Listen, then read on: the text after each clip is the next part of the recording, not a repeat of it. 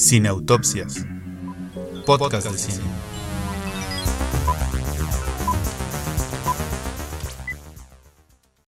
How do you do, ladies and gentlemen?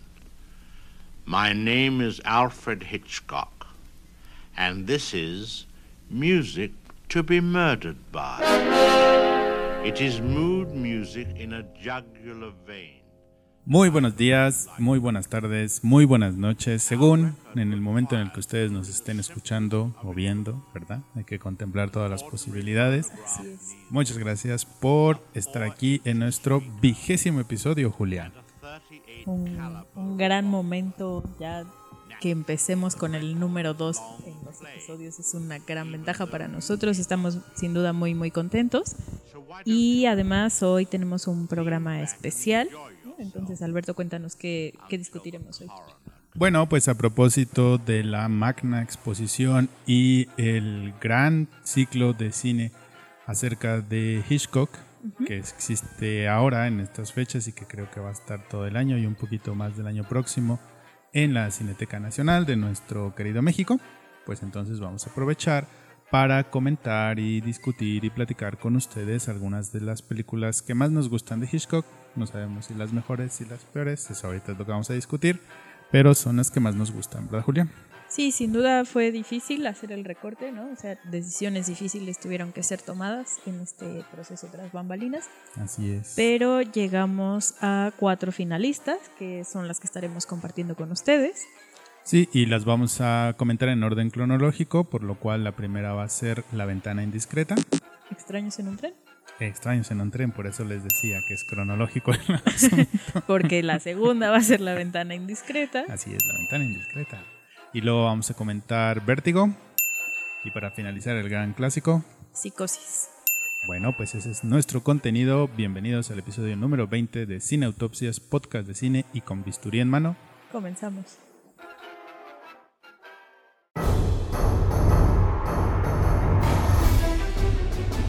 Reportando desde Hollywood, La Raza y varios más.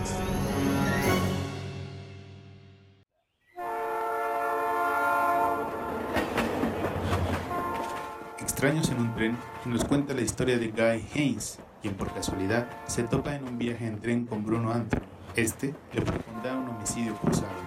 Anthony matará a la esposa de Guy y este al padre de Anthony. Guy se lo toma a broma, pero ambos tendrán motivos para cometer estos crímenes.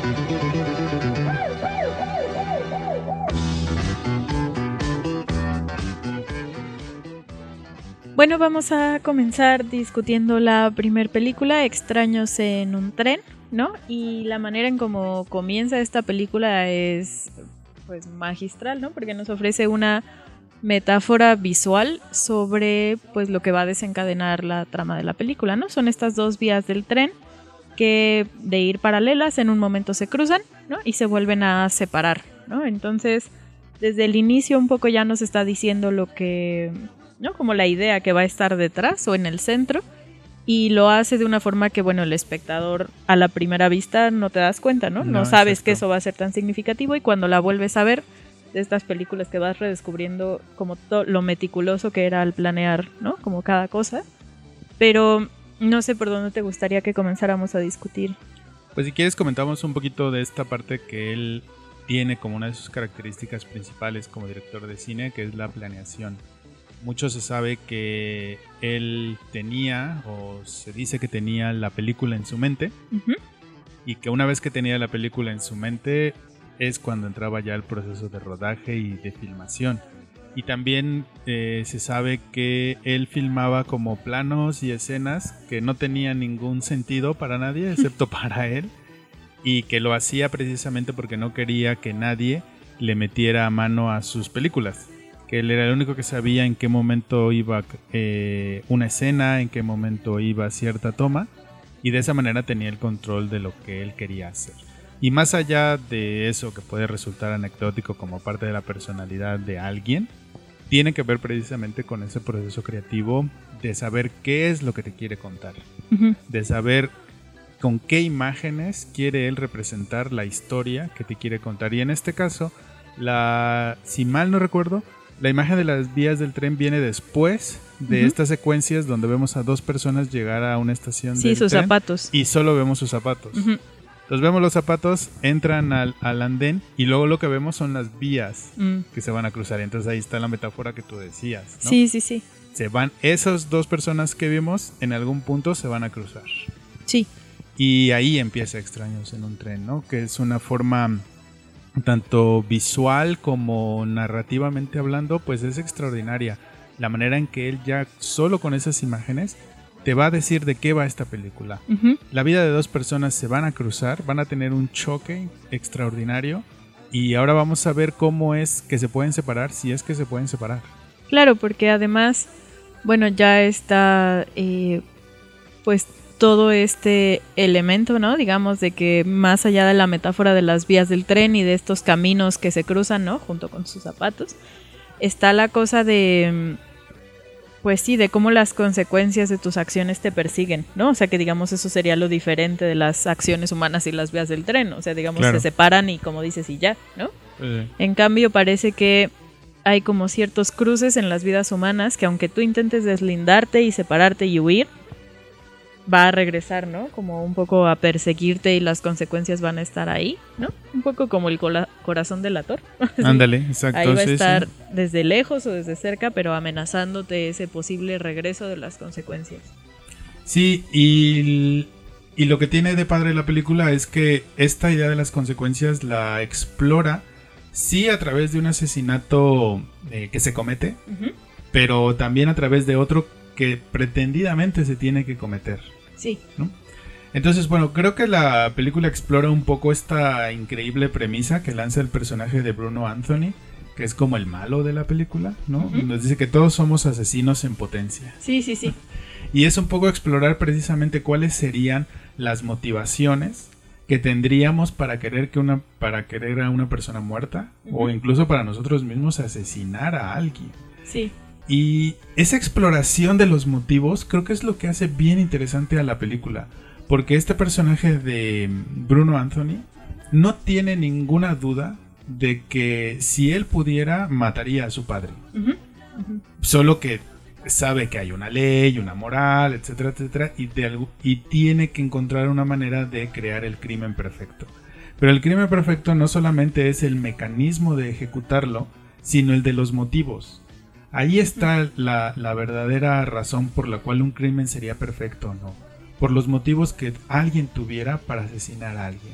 Eso lo entiende perfectamente su personaje y por eso trata de enganchar a Guy, Guy Haynes, que es el otro personaje, que es un tenista, para que los motivos se mezclen, se confundan, el de uno y el de otro, y entonces se pueda llevar a cabo el crimen perfecto. Sí, algo que, que, como dices, creo que es muy bueno de Anthony en, en cuanto a la exploración de los motivos, es que ya es como un elemento que va a estar como en todas las películas de Hitchcock, yo creo, como las pulsiones, ¿no? O sea, lo cerca que estamos de dejar de racionalizar, ¿no? Si un asesinato es bueno o es malo, sino de ceder a estos impulsos, de lo cerca que estamos, pues todos los días, como de ceder a estos instintos efectivamente pues puede ser en este caso de querer asesinar a alguien, pero no querer las consecuencias, ¿no? Porque esa es la cuestión, que vivimos en una sociedad que castiga eh, cuando cedes a estas pulsiones así libremente. Y él tiene como este gran plan de decir, si logramos desaparecer las consecuencias porque no pueden rastrearnos. No pueden rastrear los motivos. No pueden rastrear los motivos y por qué me tendrían que asociar a mí, ¿no? Y y digamos yo, para mí es como esa fantasía, además como de este personaje, ¿no? Que, que tiene claras patologías, ¿no? Que también va a ser un, vaya, como algo, como un tema, ¿no? En, en, las películas de Hitchcock, que tiene una relación con su madre muy peculiar, ¿no? que también lo vamos a ver eh, después, pero además es, te digo, como esta, como poner en, en la voz y en el rostro de alguien esa voz en nuestra cabeza que dice, si no hubiera consecuencias, lo haría. O sea, si pudiera hacerlo y no llegaran a mí, seguro lo haríamos todos. Sí, porque el personaje de Guy Haynes, que se supone que es como el bueno, ¿no? Pues sí, tiene un poquito más este conflicto moral de no, sí, matar es malo, no sé qué, yo no lo voy a hacer. Pero tampoco es un personaje que sea 100% bueno. Y No. justo en él está esa, esa posición de, de que Bruno le da la opción de, de, comer, de cometer su asesinato, el asesinato que él necesita, entre comillas, por supuesto. Y él sí lo duda, él sí va a decir, bueno, puede ser, o, y ya cuando sucede, dice, bueno, pues sí me conviene, y a lo mejor si ya no hago nada, no pasa nada, y sigo mi vida feliz. O sea, justo en ese personaje está ese dilema de si vas a seguir como a tus instintos, como a tus pulsiones, o vas a actuar conforme a la ley, por decirlo de esa manera. Sí, porque la cuestión con Heinz es, una vez que ya lo, que lo hace, digamos, cuando ves el resultado de lo que deseas, cuando lo que deseas se vuelve realidad, pues también te puede asustar, ¿no? Que Claro. creo que es lo que le pasa, o sea, como yo quería deshacerme de esta mujer para irme con la que sí quiero, pero no sé hasta qué grado lo deseo, porque una vez que ya está ahí lo que había pedido, me asusto, ¿no? Y regreso y trato de deslindarme y afortun- y él como que se lava las manos, ¿no? O sea, Sí, lo todo puede el tiempo hacer se quiere lavar las manos. porque él le llama, ¿no? A Bruno, le dice, y la mujer me, me engañó y ahora ya no se quiere divorciar. Y entonces la situación aquí es, él puede lavarse las manos, pero lo deseaba, ¿no? Y por eso está tan asustado, porque Sí, sabe que él lo pidió y que por supuesto que él es cómplice y trata de convencerse de que no, ¿no? De que Bruno nada más lo quiere como embaucar a él y llevárselo. y que todo fue idea de un loco y que Ajá, él quiere ajá. seguir con su vida feliz en la política. Sí, exacto, pero no, o sea, lo cierto es que pues lo contempló, sobre todo lo deseó, y ahora que ya lo logró, es cuando no sabe qué hacer. Sí, efectivamente, y eso es, eso es una de las cosas geniales que tiene como el concepto general de, de la película, que tú sabes que Guy Haynes no hizo nada, que en algún punto sí es una víctima, pero precisamente porque tiene motivos para poder hacer algo malo, Sí, el suspenso, el misterio está ahí. Porque dice, sí, efectivamente, si Bruno se sale con la suya, él va a ser acusado de homicidio, aunque no haya hecho nada. Entonces tú Sí. te quedas como, wow, o sea, ¿qué es lo que estoy viendo? ¿Qué es lo que está pasando? Porque es una persona que no está haciendo nada malo, pero que los motivos que tiene para sí. poder hacer algo malo, para impulsarse a hacer algo malo, lo convierten en culpable sin haber hecho nada. pero habiéndolo querido, ¿no? O sea, porque yo creo que esa es la cuestión que, como decía, o sea, vivimos en una sociedad que lo que nos dice es, pues tienes que refrenar tus impulsos, ¿no? O sea, no puedes ceder a cada pulsión que se te ocurre. Y eso te ayuda como a introyectar la culpa, ¿no? A decir, no debería querer el mar de alguien, no debería querer que la hubiera matado, pero está contento. O sea, seguro hay una parte en donde dice, ya, o sea, mi problema ya se fue. Y, y no lo puede evitar, ¿no? O sea, no puede evitar sentir eso, lo cual hace como que la complejidad de los dos personajes sea muy buena, porque finalmente no es, como decías, no es el bueno, no es tan diferente de no, no. Bruno. En realidad lo único es que no logra liberarse tanto, ¿no? Sí, de no, no. aquellas reglas introyectadas, pero Y Bruno ya está liberado de alguna manera. sí, sí, sí. Él ya está en un plano en el cual puede ser un acosador, en el cual puede hacerse pasar como una especie Sí. de loco que tiene ideas raras sobre Bueno, la vida, pasar o sobre la serlo, muerte. O serlo, claro, ¿no? Y su personaje es genial, ¿no? Yo creo que Sí, esa- esas escenas en donde está acosando a, a Haynes para que cumpla con su parte del trato, o sea, es- son completamente claustrofóbicas a pesar de que el espacio que los rodea es súper amplio. Sí, sí, sí. ¿no? Es, es un muy buen personaje. Fíjate que yo creo que esta, esta película también puede haber sido una película de Buñuel. Porque es un poco como el, el encanto del tedio del burgués. Sí, O sea, Bruno no tiene por nada que preocuparse en su vida. y la Nada. posibilidad de, ¿no? Como de dejarse ir. pues, ¿no? Exactamente. Sí, sí, sí. Y, y a ver, como lo que decías es, es que fantaseamos todo el tiempo con dejarnos ir, ¿no? O sea, está esta vida burguesa y estamos con estas fantasías eh, diarias de y si yo lo hiciera y si se diera. Pero lo que es increíble es, no, le tenemos más miedo a nuestros deseos de lo que pensamos. ¿no? O sea, si sí lo lográramos, ahí va a estar persiguiéndonos el deseo cumplido, ¿no? Como Bruno en estas escenas en donde está él al fondo nada más, viéndolo y esperándolo y diciéndole, Sí. Tú lo querías, tú lo querías. Ándale, sí, ahí lo verdad. tienes. Sí, es cierto. Y, y digamos, eso es como lo, lo que es muy bueno, porque siempre creemos que si nuestras fantasías se cumplen, ¿no? Va a llegar una satisfacción o la felicidad Vamos o a estar liberados. exacto, la alegría, ¿no? Porque lo que nos hace miserables es la represión. Y lo que vemos aquí es no, porque cuando te vas, ¿no? O sea, cuando te liberas de esa represión, hay culpa también, ¿no? o, te puede asustar de lo que eres capaz de querer, por lo menos.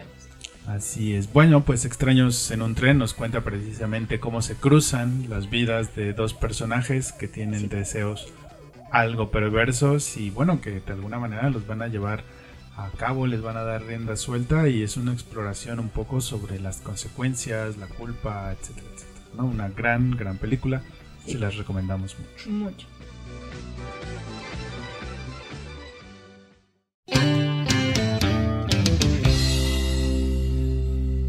Reportando desde Hollywood, La Raza y varios más.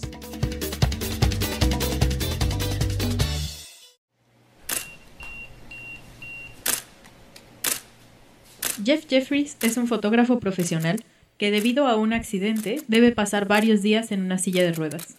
Jeff pasa estos días junto a la ventana, viendo cómo transcurre la vida de sus vecinos. Un día, sin embargo, nota que ocurre algo extraño con uno de los matrimonios que viven en el edificio de enfrente. Con ayuda de su novia, Lisa, tratarán de probar que sus sospechas son ciertas y que ha ocurrido algo terrible al otro lado de su ventana.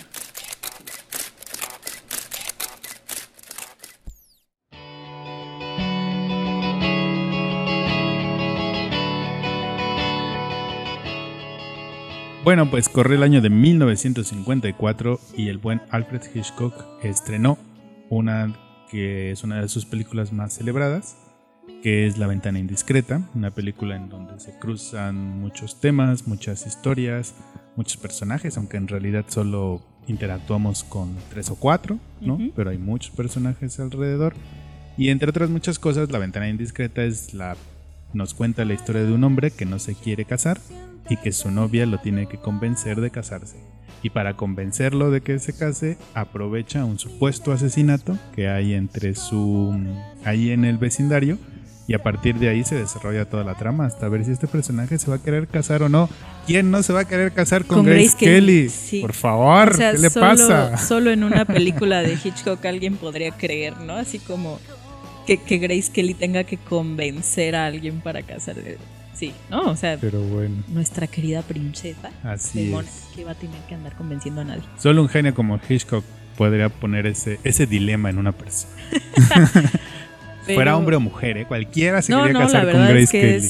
o sea, es digo, ahorita tal vez que lleguemos a Vértigo hablaremos como de esta aura, ¿no? De los personajes femeninos de Hitchcock, porque sin duda, ¿no? O sea, como que está buscando un perfil, está buscando no sé, o sea, para mí es algo así como un ideal de belleza, ¿no? Que lo podríamos como eh, cuestionar o criticar, pero que creo que ya empieza aquí con Grace Kelly, porque Grace Kelly, o sea, vaya, y su personaje, ¿no? Lisa, la crítica es que siempre está cerca de la perfección, ¿no? Como de algo inalcanzable.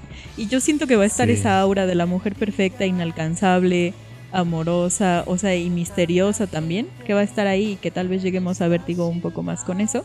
Sí. Pero ya empieza digamos, la elección de Grace Kelly, ¿no? O sea, como el, tipo de, mujer y de, personaje que quería.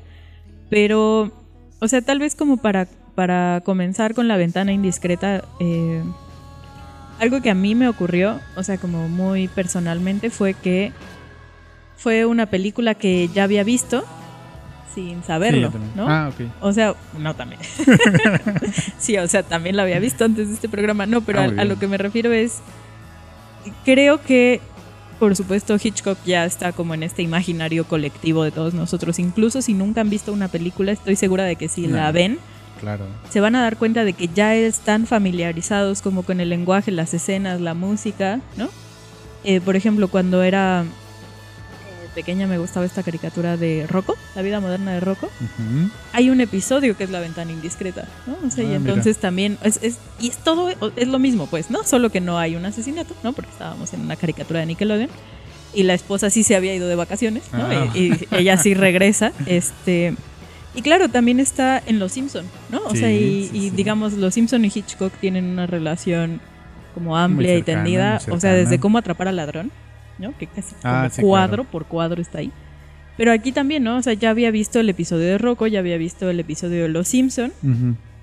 Y llegas a la película, ¿no? Y te das cuenta de lo que te habían contado y de cómo en mi caso, o sea, creces con esa historia sin saber, ¿no? Que Sí, estabas efectivamente. ya viendo una película eh, de Hitchcock. Y, y la cosa es como cómo se quedó esta como posibilidad de contar una historia en fragmentos, ¿no? O sea, de cómo le puedes dar al espectador la posibilidad de ir completando la trama Sí. junto con el personaje principal, porque igual que el personaje principal está viendo a través de una pantalla, ¿no? O sea, Sí, igual que sí, tú como audiencia estás eh, separado de la acción, estás viendo a través de una ventana, a través del cine, una historia que te van a ir contando en fragmentos. Y aquí tienes la posibilidad de irla armando al mismo tiempo que la van armando los personajes de la Sí, película. Sí, porque tú no tienes ningún otro dato más que los mismos datos que, el que estos dos personajes principales Sí. eh, van recolectando de lo que ven a través de su ventana. Sí, porque en otras películas, por ejemplo, tienes como una perspectiva desde fuera, ¿no? O sea, como espectador a veces tienes acceso a más información o a otras cosas que hayan Sí. pasado antes y aquí no, aquí No, sí aquí no. tienes solo como los elementos que él puede ver. Es más, tiene ciertos datos que tal vez el personaje de Jeff no tiene como cuando se queda dormido y tú sí Ah, estás claro. viendo a los vecinos, Sí, ¿no? Serían claro. como las únicas cosas, pero en realidad lo que tienes es como una narrativa desde la primera persona que por eso puede como implicar mucho más a la audiencia, porque tú igual que él estás sentado en una sala del cine sin Sí, moverte y exacto. viendo qué pasa. Sí, justo es lo que te iba a decir. Eh, te ponen a ti como el personaje Ujú. principal de la película, porque toda la película en realidad está filmada en un solo lugar. Sí, sí, sí. Y bueno, yo caí en cuenta de eso esta vez y la otra que la vi, lo que sea, no sé, como ya a la hora y media. O sea, yo dije, Sí. "Gu- no hemos salido del departamento de este Sí, hombre sí. y todo lo que ha pasado, pero eso, eh, ese efecto es gracias a que, como tú muy bien lo dices, tú eres el personaje. Porque tú vas descubriendo la trama, tú vas descubriendo las implicaciones, los errores, los aciertos, tanto de uno como de otro personaje, al igual que los va descubriendo él. Sí, y, y bueno, no solo no sales del, del departamento de Jeff, no sales de la sala, ¿no? De Jeff y casi Claro, sí, porque como no la junto a la ventana. Sí, exacto, como todo ocurre, pues sí, en un único lugar. Y la, la situación es esa, igual que tú en la sala del cine, ¿no? Igual que tú en el único asiento en el que, en el que vas a estar. Entonces a mí ese tipo como de, de implicar a la audiencia eh, me parece que es como una de las razones por las cuales se ha quedado tanto como en el corazón y en la mente de, de todas las audiencias que han visto Sí, esta por película, supuesto. porque fue una forma de nueva de contar las cosas. Me explico, ya no eres, porque hay como esta distinción, ¿no? Podría ser un espectador pasivo. Tú llegas Sí. al cine, te sientas, te cuentan una historia, te ríes, no sé, te vas. Y aquí pareciera que no, ¿no? Porque, ah, y además eso, o sea, está como el boyerismo del personaje principal, ¿no? Como de, él está espiando algo que no debería. Y eso es lo que sientes tú cuando estás viendo la película, como estamos viendo algo que tal vez no deberíamos, ¿no? Y tienen esta frase en la, en la película de, son vidas privadas lo que estamos viendo, tal Sí, vez no deberíamos. Efectivamente. Pero no puedes dejar de ver, ¿no? O sea, y por eso estás ahí como en toda la película.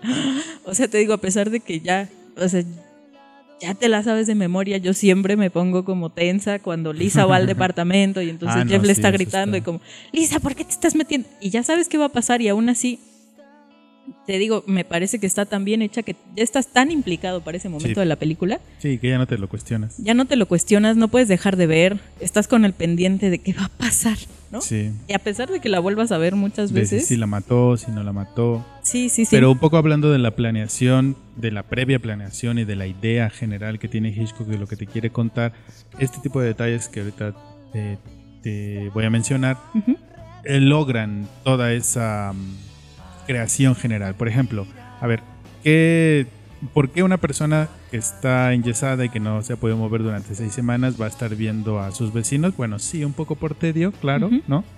Pero además porque él es fotógrafo. Sí, también. O sea, lo que se dedica él es a ver, a ver a otros, Sí, ser observador a de los ser detalles. observador, ¿no?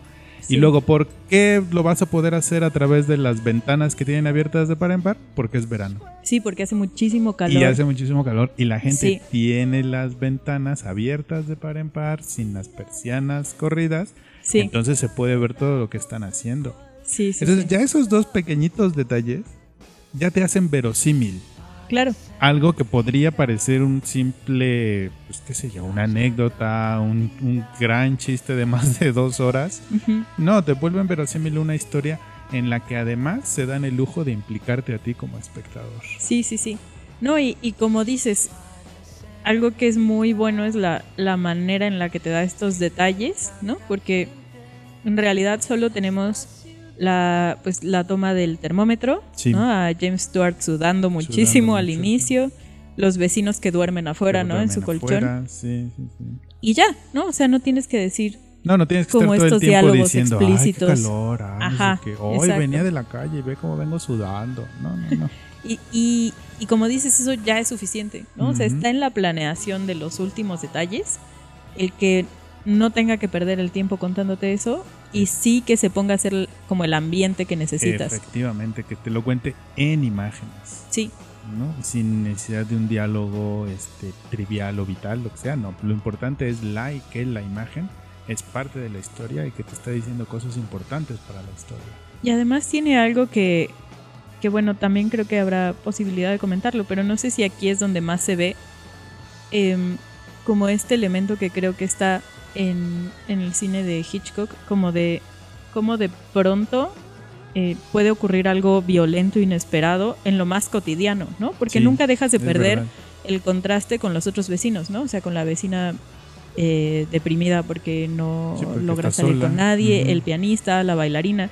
O sea, tú estás viendo algo que parece un retrato cotidiano de todo el tiempo y ahí en medio de lo cotidiano, ¿no? Como la violencia de pronto y que está más cerca de ti, ¿no? Y entonces eh, a mí eso también me, me gusta mucho porque no deja de, de ser, ¿no? Como no es una película de asesinato, ni de No, misterio, no, ni de nada, ¿no? Porque no deja de tener chistes, no deja de tener como todo este debate sobre si se va a casar o no, si Lisa sí va a aguantar el ritmo de vida del Sí, pues- fotógrafo de guerra. Muchos lo han interpretado como una película que reflexiona sobre el matrimonio y ni siquiera sobre el asesinato Sí. que hay ahí. Exacto, o sea, y digamos, es que hay como esta colección de historias, ¿no? Por Sí. eso a mí se me hace como una muy bonita metáfora como de lo que puede ser el cine, ¿no? O sea, como de todas las historias que te cuenta y te digo, esta manera de involucrar al espectador que siempre está viendo lo que tal vez no debería, las vidas privadas que tal vez no debería. Bueno, de hecho, eh, hay una constante, eh, ahorita lo, lo destacamos en, en Psicosis porque es donde Ujú. más se ve, pero casi siempre hay una secuencia de inicio a partir de un detalle Mm, y luego se va abriendo la toma. ujú. Y es un poco esto, que a lo mejor tú no Sí. deberías estar viendo eso, Sí, sí, sí. que eso es algo que está oculto, yo te lo voy a abrir en la, en la toma, Ujú. pero igual y no deberías haberlo visto. Sí, y eso sí, sí. pasa con el personaje de, de James Stewart en esta película. Claro, y como es el fotógrafo, igual que Hitchcock como cineasta, él te va a decir dónde ver, ¿no? O dónde están los detalles que tienes que ver. Y te digo, a mí tal vez es una de las que más me gustan, no solo por esta sensación de que crecí con ella, ¿no? También por, por esa manera de implicarte, de, de hacerte sentir dentro de lo que está ocurriendo, de que estás en esa sala junto con él, ¿no? Y con la enfermera y con Lisa, Sí. y, y tratando de descifrar lo que pasa. Entonces creo que es pues excelente. Por eso hay muchas razones, pues, pero es de las Sí, que más me gustan a mí. Ya casi nos tenemos que ir pe- en este bloque, por supuesto. Pero no hay que dejar de otra vez de mencionar a la gran Grace Kelly. Sí, sí, sí. Esta- e- este mm, detalle de no, es que no me quiero casar con ella porque es demasiado perfecta.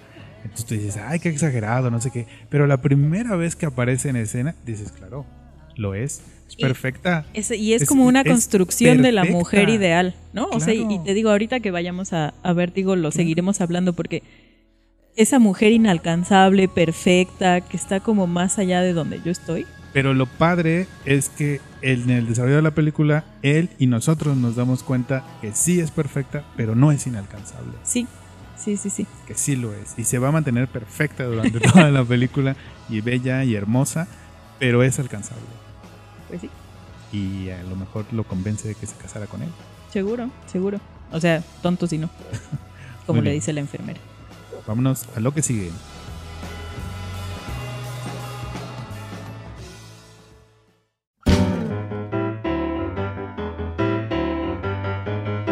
Solo porque nos gusta.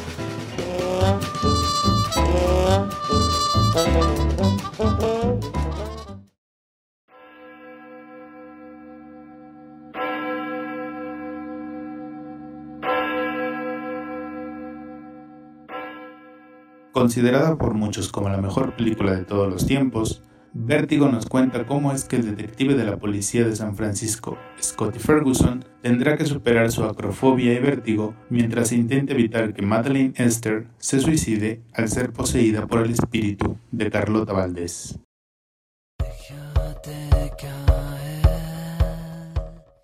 Pues continuamos con la tercera de las películas que elegimos de Hitchcock. como les dije, fue una decisión difícil, pero en el caso de Vértigo no podíamos dejarla fuera, ¿no? En realidad, em, a ver, tal vez un poco como para comenzar, ¿no? Eh, la, la, discusión. Decíamos en el caso de Extraños en un tren que está el tema, ¿no? De las pulsiones, de dejarse ir. En el segundo está el caso del boyerismo, de estar de observador, sintiendo que te estás implicando en algo que no deberías. Y aquí está la cuestión de, las fobias, ¿no? y, de, lo que pueden representar, eh, sobre todo como en, lo que te puede llegar a separar de los otros, ¿no? E incluso como de ti esta sensación de que regresa siempre, ¿no? O sea, como esa sensación horrible. Y estaba leyendo que en, durante la filmación de Extraños en un tren, la hija de Hitchcock, Patricia, eh, que es la hermana ¿no? de, la, de la novia, le tenía miedo a las alturas. Y entonces Hitchcock, que tiene pues fama de sádico, ¿no? Y de no pues no contar con el consentimiento de las personas para ponerlas a prueba, que le dijo, pues te doy 100 dólares si te subes a la rueda de la fortuna, ¿no? Que tenían en esta escena del, parque de diversiones. Y entonces eh, Patricia se subió y Hitchcock, cuando ya había llegado Patricia a la parte de hasta arriba, le pidió al operador que eh, detuviera el movimiento de la rueda y que apagara las luces y la dejó ahí como en el pleno blot, o sea, a tu Terapia hija. de shock.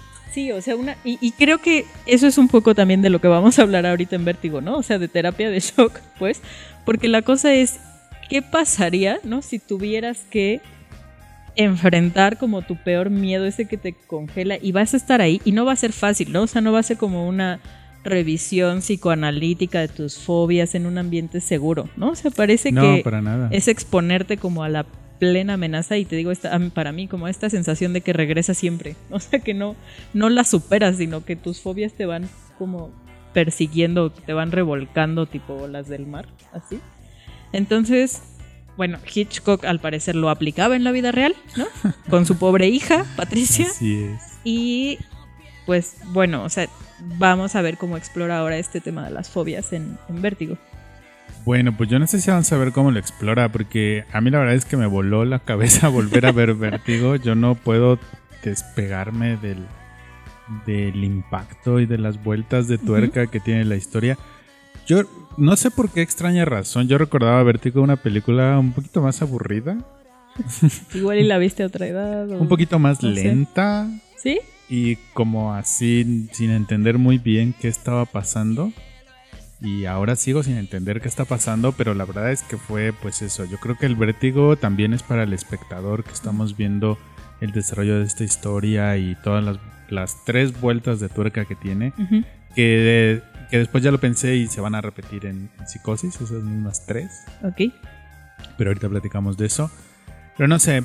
Y bueno, por alguna razón, vamos, no, no por nada, Vértigo fue considerado durante muchos años como la mejor película de todos los tiempos. Sí, sí, sí. Le preguntaban a especialistas, público, así general, y salió, creo que por 20 años, como la mejor película de todos los tiempos, incluso por encima de Ciudadano Kane. O siempre suelen ir juntas, ¿no? Esas dos. Sí, o siempre suelen ir juntas. Entonces, bueno, la verdad es que Vértigo es esto, ¿no? Es una, mm, efectivamente, es una exploración de, pues, de esta fobia, ¿no? De este problema que tiene el personaje de James Stewart, de que tenerle miedo a las alturas y eso le provoca el mareo y por, y por lo tanto que se desmaya. Eso le impide eh, realizar su trabajo como detective. Que además, hablando otra vez de, los, de la importancia de los detalles, Hitchcock se toma el tiempo para explicarnos cómo es que esta fobia nace en él. El trauma, ¿no? El trauma. ¿no? es que sea de, ay, oye, tienes vértigo tú, ¿verdad? No te subas ahí, no sé qué. Así como sí, o sea, no es un miedo a las alturas como el que irracional o, irracional no- o bueno, no gratuito tal vez, ¿no? Eso, gratuito, gratuito. No, no, hay toda una sí, sí. explicación y esa explicación luego te sirve para ponerte en contexto con lo que va a pasar más adelante, ¿no?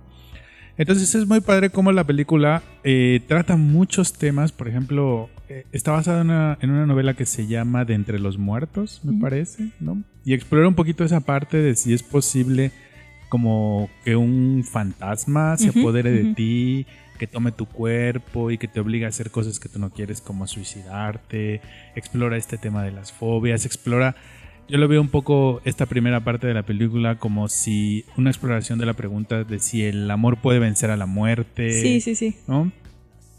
Entonces, ese conjunto de, de premisas, ese conjunto de exploraciones te va construyendo una película bien compleja, pero al mismo tiempo muy sencilla de ver. Sí, también. Porque como comentamos eh, un poco fuera de micrófonos, eh, hay este cada vez menos utilización de los diálogos para explicar cosas. Sí, sí, Y aquí es una de las películas en donde quizá menos diálogos hay para explicarte cosas, sino que simplemente eres tú con la cámara siguiendo al personaje y el personaje igual descifrando o no, quién sabe, ¿verdad? Esa es la cosa, sí. el, el misterio que hay detrás de lo que le encargan investigar. Porque él es un detective retirado y le encargan seguir a, a una mujer que parece que está siendo poseída por otra, por un espíritu de otra mujer. Y como dos, dos cosas, o sea, en primero por lo, por lo que decías de las imágenes. O sea, creo que otra vez, ¿no? En Los Simpson ya está. O sea, si ustedes no han visto Vértigo, ahí está ya. Seguro ya vieron esa escena en algún lado, porque Sí. digamos la representación visual del trauma, de la sensación de vértigo, ¿no? O sea, digamos, como que es no- un aspecto como genial el cómo hace la toma de las escaleras para permitirte sentir cómo se está sintiendo el personaje, ¿no? O sea, no Sí. tienes como que imaginarlo, hay una representación visual, como una perspectiva, como si pudieras ponerte detrás de sus ojos, ¿no? O sea, hay, hay algo como la fuerza visual de, Sí, de sí, la toma, que es lo que te hace vivir, ¿no? Como esta fobia de- del personaje, o sea, que hace que lo entiendas, porque efectivamente, como dices, no solo no es gratuito, digamos, para mí es como un personaje más, ¿no? O una presencia más Sí. en la película. Y es gracias a estas tomas visuales que no necesitan diálogo, no necesitamos escucharlo a él diciendo lo mucho que le da miedo, porque entonces cuando recuerda, mm, sobra. Es más, como que siento que arruinaría el efecto como Sí, emocional que te da ver la toma. Totalmente. Bueno, además de que Stuart es muy bueno, ¿no? O sea, como Sí. su expresión, las escaleras, te permiten, digamos, como sentir, pues primero, ¿por qué se llama vértigo? O sea, ¿y por qué Sí. es esa presencia que está ahí siempre, ¿no? Como esa amenaza latente. Es algo que me parece como muy bueno y que, como dices, no necesita que sea explicado por nadie más allá de la minuciosidad de, de las tomas, ¿no? De las escaleras. No, porque cuando tiene estas escenas en donde él tiene que subir al campanario, tú vas sintiendo conforme va subiendo la misma ansiedad que Sí. él va sintiendo, porque tú ya viste, ya experimentaste como espectador lo que él siente cuando se sube a un banco. Sí, Y entonces cuando él va a subir al campanario, donde se van a desarrollar las dos escenas climáticas de, de la película, pues tú sientes su, su vértigo, tú sientes su mareo, su propia ansiedad y tú dices, no lo va a lograr, no lo va a lograr, no lo va a lograr.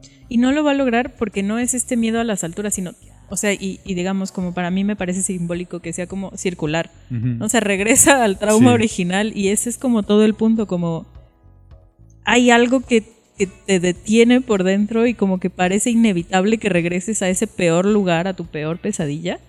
Y, y bueno, eso me lleva a lo otro que decías de las mujeres, ¿no? O sea, y a ver, por supuesto que se trata como de esta exploración sobre una relación amorosa, sobre la imposibilidad como de aceptar una separación, de Sí. olvidar, pero también lo que decía un poco, esta mujer inalcanzable porque es un misterio, ¿no? Porque como dices, Claro. como espectador te puede quedar la duda de, ¿qué? O sea, ¿estoy entendiendo? ¿No estoy entendiendo? sí, Sí, será, o más bien, ¿está engañándonos? No, está loca, no, ¿no? O sea, nunca sabes. Pero es como esta mujer bellísima, enigmática, lejos de todos, ¿no? O sea, que por eso te atrapa Sí. y te seduce tanto, porque dan ganas de seguirla. Y además están estos detalles de que la forma del peinado, que el Sí. arete, que el collar. Que recreen una vez más como otra vez el punto del, del trauma, ¿no? O sea, Sí, y, to- y todos esos elementos te van construyendo este personaje femenino que tú no sabes si es el espíritu, si es una mujer de carne y hueso, otra vez si es como una especie de, mm, no quiero decir alucinación, pero sí como autoengaño del personaje sí. principal, de que ella se está enamorando de él y entonces él va a ser el superhéroe que la va a salvar de los males del mundo, no sé. Pero además tiene este elemento de si la salvo a ella, me salvo yo, ¿no? Claro. Esta es mi oportunidad de hacerlo bien. Sí, y eso, y eso es una de las cosas que más me, me, me voló la cabeza de la película, que, que yo creo que a final de cuentas es un héroe fallido. Sí, O sí, sea, sí, sí. Él lo- la, la misión que le encargan y luego la que él se, se, se echa al hombro, en las dos va a fallar. Y, o sea, es que eso es como, te digo, a mí me parece de tragedia griega, ¿sabes? Como de Sí. algo que ya está cantado desde el inicio, ¿no? Así como, esto va a ser cíclico, terrible, traumático y no vas a lograrlo, ¿no? O sea, y va a haber un momento en donde crees que sí, en donde vas a poder como superar, ¿no? O ir más allá de donde se quedó efectivamente como esa escena en el campanario. Estás ahí al borde, ahora sí vas a ir más allá de eso y, y de alguna forma siempre se le escapa la redención, la salvación, la posibilidad de hacer algo consigo mismo, está como excluida. Sí, Stewart. totalmente, totalmente, porque también un poco la, la- la película es quizá la exploración, como decíamos al inicio, pues de esta fobia. ¿no? De este... del- de, la emoción ante un hecho traumático. Sí, Porque en el caso de las anteriores está la exploración de los motivos, está la Sí, sí, sí. exploración De, eh, de un poquito si existe el misterio de la muerte o no en la ventana indiscreta. Pero aquí tiene que ver más bien sobre cómo el personaje va eh, reaccionando emocionalmente ante las situaciones. y algo que excede tu control, ¿no? O sea, Eh, que claramente exacto. excede tu control y tu comprensión. O sea, aunque intentes racionalizar lo que está ocurriendo, entre más intentes racionalizar y entender lo que está pasando en la película, menos, lo menos, atrapas lo que está pasando. Y, y justo eso me pasó a mí. O sea, justo por eso a mí me voló la cabeza, porque cada vuelta de tuerca yo, yo decía, pero bueno, entonces ahora de qué se va a tratar la película. Sí. O sea, y luego venía la otra, yo decía, pero es que ya me habían dicho que iba para un lado y ahora está yendo para otro, ¿y de qué se va a tratar ahora la película? Y entonces al final, cuando pasa el final, tú dices, ¿qué? o sea, cuando tú esperas que los protagonistas se den un beso de amor, ¿no? Para ganarle a la, muerte. redención y- sí. Porque es un poco, ¿no? Ganar. Sí, porque sí, incluso Él, él- él le dice, ella le dice, vamos a intentarlo, vamos a amarlo, y le dice, no, es demasiado tarde, pero pues tú dices, bueno, pues es una frase ahí como, Fatalista. sí, ¿no? Y ahorita le da el beso y lo convence. Y ahí tienen ustedes, vean el final. Y esto que decías, que se va a replicar en psicosis. O sea, yo creo que vamos a tener que hablar de eso, o sea, de las vueltas de tuerca de, de Hitchcock, de cómo juega con el espectador Eso- emocionalmente. Tú ya estás, tú crees que estás viendo una película ¿qué pasa ahí? a los 40 minutos, no, es Ya otra. Y de Ya pronto, es otra sí, sí. Y a ver, seguro lo podremos discutir ahorita más. Con eso empezaremos. Psicosis. Pues vámonos con psicosis.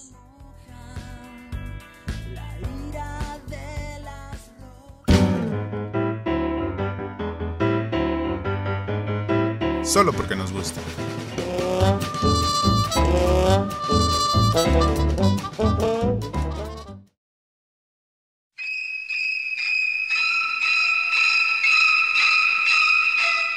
Marion Crane ha decidido tomar la decisión más riesgosa de su vida y robar 40 mil dólares en efectivo para comenzar una nueva vida al lado del hombre que ama. Todo pareciera indicar que Marion va a salirse con la suya hasta que llega por accidente al motel Bates, donde Norman y su madre podrían tener nuevos planes para ella.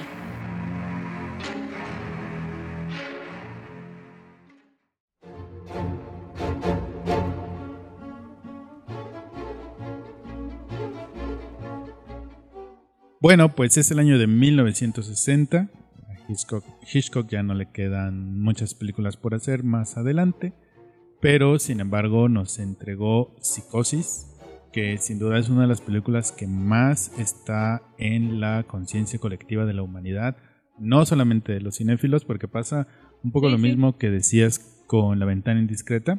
Es una película que hemos visto o que hemos oído en Sí. muchos lugares y a lo mejor no sabemos qué es psicosis. Sí, o sea, les digo, una vez más, hay episodio de Los Simpson para psicosis. O sea, y, y han sido tantas las referencias que sí, o sea, efectivamente, incluso si nunca la han visto, seguro el día que la vean se van a dar cuenta de que algo ya sabían. Sí, que algo ya sabían. Y sí, o sea, llegó como para cambiar, ¿no? O sea, muchísimas cosas, digamos, es pues una película que como ahorita comenzaremos a discutir, retomando lo que dejamos hacia el final de Vértigo, que tiene una estructura muy particular, ¿no? Como estos giros de tuerca, pero, o sea, no, no se da el lujo de tener nada más una, ¿no? Como sexto No, sentido no, podría haber va. sido de, wow, llegó el final y todo. No, o sea, aquí Eso está jugando novatos. contigo. sí, porque para, para lograr darte la vuelta así, ¿no? O sea, digo, les vamos a arruinar, ¿no? Porque si no han visto psicosis, chicos, ¿qué está pasando? Pues sí. Pero, o sea, digamos, fue la primera película en donde como a la mitad la protagonista ya no está, ¿no? O sea, como, O la supuesta protagonista. por supuesto, además, porque, Porque esa es pero llevábamos como una hora, ¿no? Más no, o menos 40 50 minutos. minutos. Yo lo 40. cronometré. Eh, lo o sea, es cronometré. que llevamos 40 minutos y además estás como, pues sí, o sea, siguiendo las pistas que te va dando Hitchcock de, ¿no? Como las voces que oye en su cabeza de, ay, ¿a Sí, poco se escapó con el dinero? Sí, no. ¿Y qué va a hacer? Y, ay, y entonces tiene, como dices, los motivos y empiezas a rastrear. Pues sí, porque ahora con el dinero y se va a ir con el novio y van a ser felices o las van a cachar o no, ¿no? Y Ujú. parece que lo que tienes que hacer va. como espectador es ir siguiendo las pistas para ver si ella logra como escapar de su rutina y estar con su chico, ¿no? Y uno va ahí como poniendo mucha atención a las Claro. pistas, por Hay un supuesto, muy policía que lo atento. empieza a seguir y tú dices, chin, ya la va a agarrar el que el jefe la haya policía". visto. Que el ¿no? jefe la en- haya Es como, visto, no, sí, pues ahorita sí. se va a complicar más y la van a seguir. El policía seguro vio las placas y... No, o sea, y tú estás poniendo atención a todos estos detalles porque tú crees que te van a servir. Y luego hay una parte en donde ella cambia de carro y tú dices, Sí. ah, sí, porque ya la vio el policía, entonces va a Sí, cambiar de sí, carro para despistar. Pero, oh, sorpresa, el policía está enfrente viendo cómo cambia de carro. Sí, Y tú dices, ay, entonces ahora qué va a hacer, cómo se va, cómo se va a dar a la fuga. claro, y se le olvidan las maletas, ¿no? O sea, como Ah, de sí, que actúa de manera muy sospechosa. Tú estás ahí pensando, en cualquier momento le van a cachar los 40 mil, en Sí. cualquier momento va como a desatarse algo, la catástrofe, no le van a salir los planes. Y les digo, uno está ahí haciendo la tarea porque una vez más es una película que implica al espectador mucho, Sí. ¿no? Porque tú tratas de adelantarte, de ir viendo todas las pistas, de tratar de anticipar qué va a ocurrir y no te va a servir de nada. No. De nada, a los 40 minutos Hitchcock va a decir, pues va, ¿no? Esta es otra historia, ¿no? No es Sí, la es historia otra de la historia. chica con el dinero que roba y que... No, no, o sea, no es su película, no trataba de eso. Y entonces, ah, bueno, pues se convertirá entonces ahora en una película sobre asesinatos, ¿no? Porque pareciera, llega el detective, ¿no? En esta segunda mitad y entonces el misterio y quién podrá haber sido. Empiezan a analizar las pistas, van con el novio, la hermana. Y no es esa no, película la que estamos tampoco viendo, es esa ¿no? película de detectives y de resolver el quién lo mató. Porque además parecería, y eso es pues una de las cosas que son brillantes, ¿no? El espectador cree que sabe quién mató a, a Marion desde el inicio. Y tú dices, pues es que yo ya sé, ¿no? El detective y el, el Sí, ya, nada- novio y nada la- más, ya nada más parece que la película va a ser sobre cómo se van a dar Exacto. cuenta ellos, porque tú ya lo sabes. Exacto. Y entonces esa, como ese guiño que, que hace Hitchcock al espectador de tú ya sabes, ¿no? O sea, nada más es como tú y yo ya sabemos. Fíjate estos pobres que no saben cómo Sí, se van sí, sí. arriesgando para descubrirlo.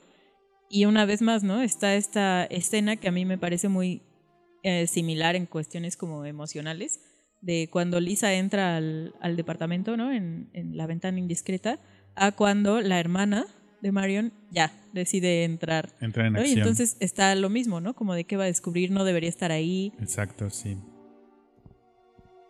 Y pues no es lo que nadie tampoco. estaba esperando, ¿no? O sea, es Sí, no, como increíble, se trata pues. de eso. O sea, hay como formas de engañar al espectador Sí. y él ocupa como cuatro o cinco a lo largo de toda Sí. la película. Esa parte que tú dijiste ahorita de es un, es un guiño de Hitchcock al espectador diciéndole tú y yo ya sabemos. Ujú. No. Sí, o sea, te hace, te hace creer que eres Te cómplice. hace creer que eres cómplice y luego él mismo Y te va a decir, traste, no, no, no, no, no, de esto no va la película.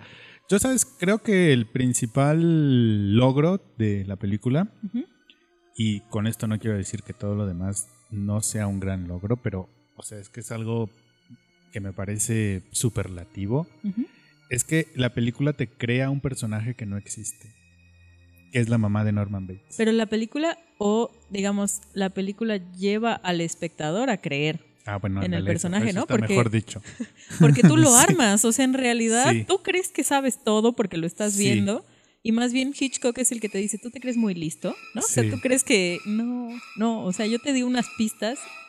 No era, tú lo armaste, tú lo construiste, es tu responsabilidad haberte creído. Efecti- y el personaje no existe. Y sin embargo, existe en tu mente, existe en la mente de los personajes Y en la de Norma. y en la de Norman, que es lo más importante. Pero el personaje no existe y gran parte de lo que se echa a andar es por ese personaje que no existe. Sí, sí, sí. Y, y por, te digo, por cómo funciona para poner ahí las expectativas que tienes eh, como espectador de saber qué está pasando. Porque creo que esa es la cosa, que tú quieres saber qué va pasando en las películas, ¿no? Sí, Un poco como lo que decías sí, en sí. Vértigo. Y entonces tratas de explicarte, bueno, ahora sí la van a cachar y no. Híjole, ya la mataron y entonces, ¿qué va a pasar? ¿No? O sea, y incluso cuando ya llegan, aquí va todo. O sea, pues sí, el- los spoilers, ¿no? Entonces cuando llegan con el alguacil. Pues 1960. O sea, sí, sí, chicos, ¿qué está pasando? O sea, cuando el alguacil les dice, no, la mamá lleva enterrada, ni siquiera ahí lo crees, porque los otros personajes, la hermana y Sam, dicen, no, no, o sea, seguro se están equivocando, Sí, seguro está mal. Sí. Y entonces te siguen alimentando esa esperanza que tú tienes ahí, bueno, como esa idea que tú te hiciste Sí, claro. de qué estaba ocurriendo. Y pues que sí, era totalmente falso, ¿no? Era otra película, digamos, el protagonista, pues no era Marion, no era, No, no era el asesinato, No. no. era resolverlo. No, no. En este caso, como en todas las que llevamos, las patologías son el como Sí, hilo conductor, hilo de la sí. historia. Y lo que pasa es que te lo va mostrando hasta el final, o te lo va revelando hasta el final.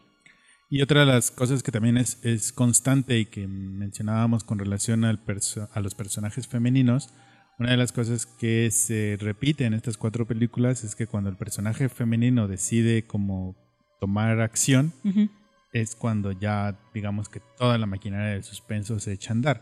Porque aquí, como bien lo dijiste hace un momento, cuando la hermana de Marion Craig decide averiguar ya por ella misma qué es lo que está pasando, es que el conflicto se, el supuesto conflicto, ya lo que sea a estas alturas, Sí. se va a ir solucionando, ¿no? Cuando Lisa le crea al personaje de James Stewart Sí. que su vecino sí mató a alguien, entonces es cuando empieza la trama, ¿no? sí, sí, sí. Entonces, ahí también estos personajes femeninos, el de Marion Crane, que pues, se va a morir y todo, el, el de su hermana, o sea, sirven para poner más suspenso a, a la acción, sirven para que tú como espectador digas, ahora, ahora qué va a pasar. Sí. No son solamente pues como comparsas de un, de un personaje, ¿no? Sino que efectivamente están ahí a su lado para intentar resolver este posible misterio, como pasa en el caso de, de Vértigo, que Sí. parecería ser como el personaje femenino más pasivo, pero en realidad es el que le está haciendo al personaje de James Stewart otra vez todas las, esas Sí, sí, sí. emociones, ¿no? Y decir, sí, sí lo voy a intentar, sí me voy a subir Mm. al campanario, Sí. aunque al final no lo logre. Y bueno, una de las cosas que hay que destacar de Psicosis es la música. Sí, o sea, y bueno, también retomarlo con lo que decías de las otras películas, lo visual y en este caso la música y lo visual. O sea, lo que estaba leyendo es que eh, esto que te comentaba, que Hitchcock le acabó pagando como el triple, ¿no? O sea, ya le habían pagado al que hizo la música y cuyo nombre debería recordar, pero bueno, Es Bernard Herrmann, ¿no? ¿es. Sí, Pues- Bernard Herrmann. O sea, seguro es como de las de los soundtracks más conocidos, si no es que es el más Sí. conocido. Bueno, o sea, no sé si compita como con Star Wars. O sea, el caso es que ya se quedó ahí, ¿no? O sea, como, como tema Sí, propio y para recrear un ambiente, ¿no? Porque creo que ese es Sí. como el punto de cómo usa la música con lo visual para contarte todo lo que necesita, ¿no? O sea, no necesita más diálogos ni nada. La escena del asesinato en la regadera no, bueno. ya se quedó, digamos, como, pues sí, como un icono, justo por la música, por el tipo de encuadre, ¿no? O sea, lo, lo que platicábamos de tuvo que idear cómo podía grabar la, la cabeza de la ducha sin que se mojara la cámara, pero como para hacerte sentir que tú estás debajo de la Sí, de la regadera, igual que ella, ¿no? La toma del ojo que se va alejando como cada vez más, ya que está muerta tirada en el piso. Eh, o sea, es icónica y no tiene como por qué recurrir a algo más, más que al tipo de encuadre que quiere, al tipo de toma sí. y a la música y, y con eso ya tienes, pues sí, o sea, una de las escenas más No, es- repetidas eh, de toda la historia. Esa, esa escena por sí misma, pues es toda una clase magistral de encuadre, de montaje, de sincronía, de musicalización. Sí, Pues es una escena icónica. y que además, o sea, pareciera ser muy íntima, estás muy cerca de lo que está ocurriendo y al mismo tiempo no sabes qué está pasando porque crees que es la mamá. O sea, es sí. como una ambigüedad de muchísima intimidad que parecería que tú no tienes ningún filtro, que estás ahí. Y no, porque no sabes qué es lo que está ocurriendo. O sea, tú crees que están asesinando, que la mamá está asesinando Sí. a Marion. Y no, o sea, es, digamos, te estás formando una idea de lo que está ocurriendo mucho más compleja de lo que te están mostrando y creo que eso es como muy bueno porque justo esa ilusión de estar tan cerca te hace creer más que tú sabes lo que está ocurriendo cuando no tienes ni idea. No, no, cuando están jugando contigo en realidad. ¿no? Milmente sí. El personaje de Norman Bates, ¿no? Esta frase de la, el mejor amigo de un chico es su mamá. madre, sí. ¿no?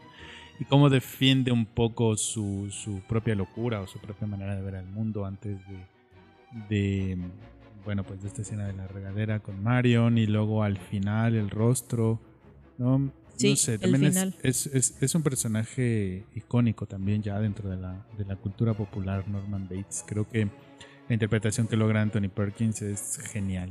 De hecho, él decía que, pues, aunque lo hayan encasillado ¿no? en ese papel, que él no se arrepiente, digamos, No, por la decisión de su carrera. Es como, bueno, ya todos me identifican como Norman, pero es que realmente, como dice, cerrar con, con la expresión de su rostro, o sea, de verlo como en esta, pues sí, personalidad. Oyes la voz de la mamá, pero lo estás viendo a él y sabes que son lo mismo y entonces Sí.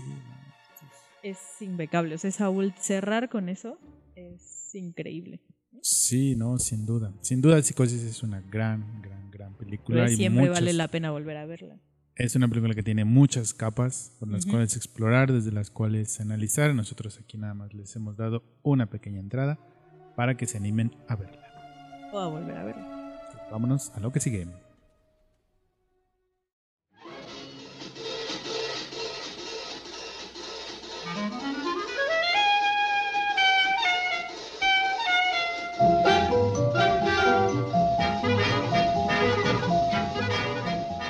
Bueno, así es como llegamos al final de este episodio especial dedicado a Hitchcock y con pretexto de la exposición que habrá ahora en la Cineteca, que seguro será muy buena, y el ciclo de cine en donde también la verdad es que no es para perderse la oportunidad de ver estas películas en pantalla grande, ¿no? Entonces definitivamente es un gran pretexto para volver a repasar estas películas que como ya decíamos son clásicas, están en la memoria y en el corazón de todos nosotros. Y pues bueno, fue un placer compartir estas cuatro películas. Nos faltan muchas. Claro, pues, tan solo en el ciclo son más de 30 películas lo que van a pasar. Si ustedes están aquí en este país, pues vayan a ver alguna o vayan a ver todas. Si no están en este país, pues las pueden encontrar en YouTube. En muchos lugares pueden encontrar las películas de Hitchcock. Así que nosotros les recomendamos estas cuatro. Pero vean ustedes estas cuatro y otras muchas y déjenos sus comentarios, sus impresiones, sus reacciones en nuestras redes sociales que son Twitter, Facebook e Instagram. Ahí nos encuentran como Cine Autopsias. Y eh, pues recuerden que pueden escucharnos ya sea a través de iBox, de iTunes o vernos también a través de YouTube y suscríbanse a nuestro canal para que les llegue esa eh, notificación cada vez que subamos un nuevo episodio. Así es, le agradecemos mucho al señor postproductor Lázaro Moreno. la Gracias Lázaro, donde quiera que estés. por la mezcla y el cuchareo. A Paula en la cabina de audio y los Paula. controles. ¿no? Y les agradecemos a ustedes por habernos acompañado estos 20 episodios y nosotros seguiremos adelante con muchos episodios más y esperamos que ustedes también. Muchas gracias Julián Gracias Alberto. y muchas gracias a ustedes. Así que nos vemos y nos escuchamos en la siguiente autopsia. Hasta, Hasta entonces. entonces. Este programa fue conducido por Julia Muñoz y Alberto Ruiz. Postproducción Lázaro Moreno. Idea original Alberto Ruiz.